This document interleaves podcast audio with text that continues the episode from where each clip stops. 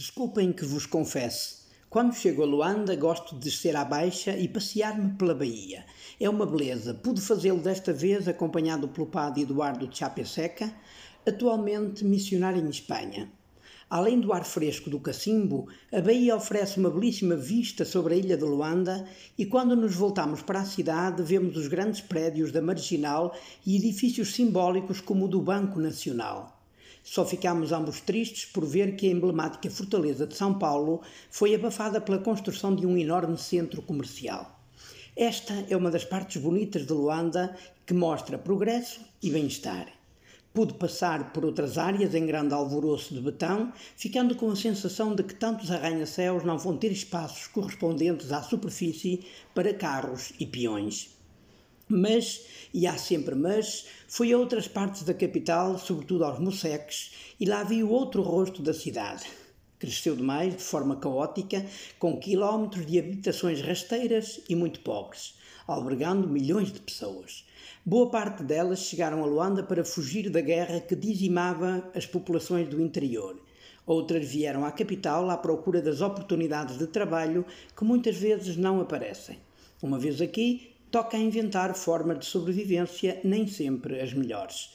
Assim cresceram e ainda crescem estes bairros onde não há ruas asfaltadas, nem água, nem saneamento, abrindo as portas a toda a espécie de doenças. Vou dar exemplos para ser claro. Passei duas noites no Kikolo. Para lá chegar, depois de percorridas boas estradas, entrei em becos de pó e buracos onde muita gente arrisca andar a pé, no meio de motos e carros velhos que semeiam o perigo.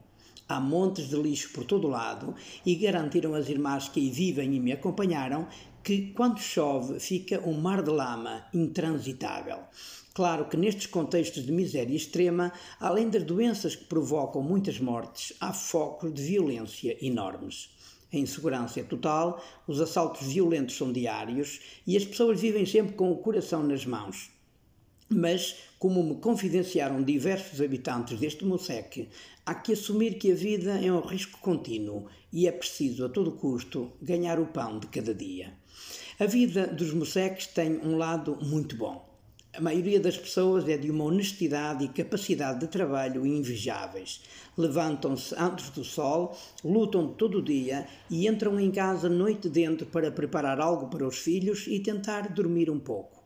É uma labuta diária que, na maioria dos casos, é também sustentada pela fé, que os motiva e fortalece. As irmãs com quem estive vivem perto do mercado popular, um enorme espaço a céu aberto onde tudo se compra e vende, ou quase.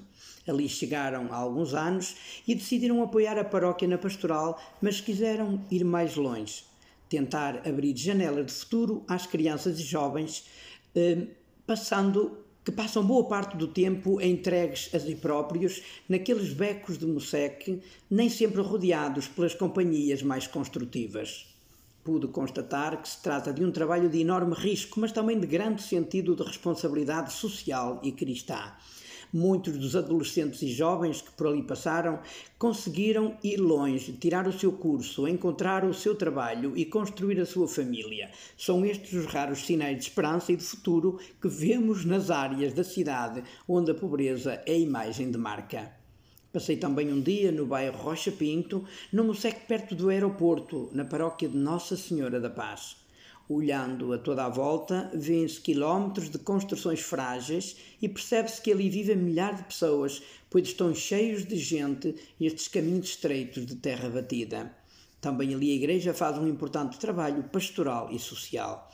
A missa dominical que celebrei na comunidade da Congeral, no Prenda, também me ajudou a perceber a pobreza do povo, mas mostrou-me a alegria e a fé profunda de uma comunidade cristã que luta na construção de uma igreja, para além de assegurar a sobrevivência das suas famílias. Sigo para o Lubango e acompanho o luto nacional pela morte do ex-presidente Eduardo dos Santos. Voltaremos.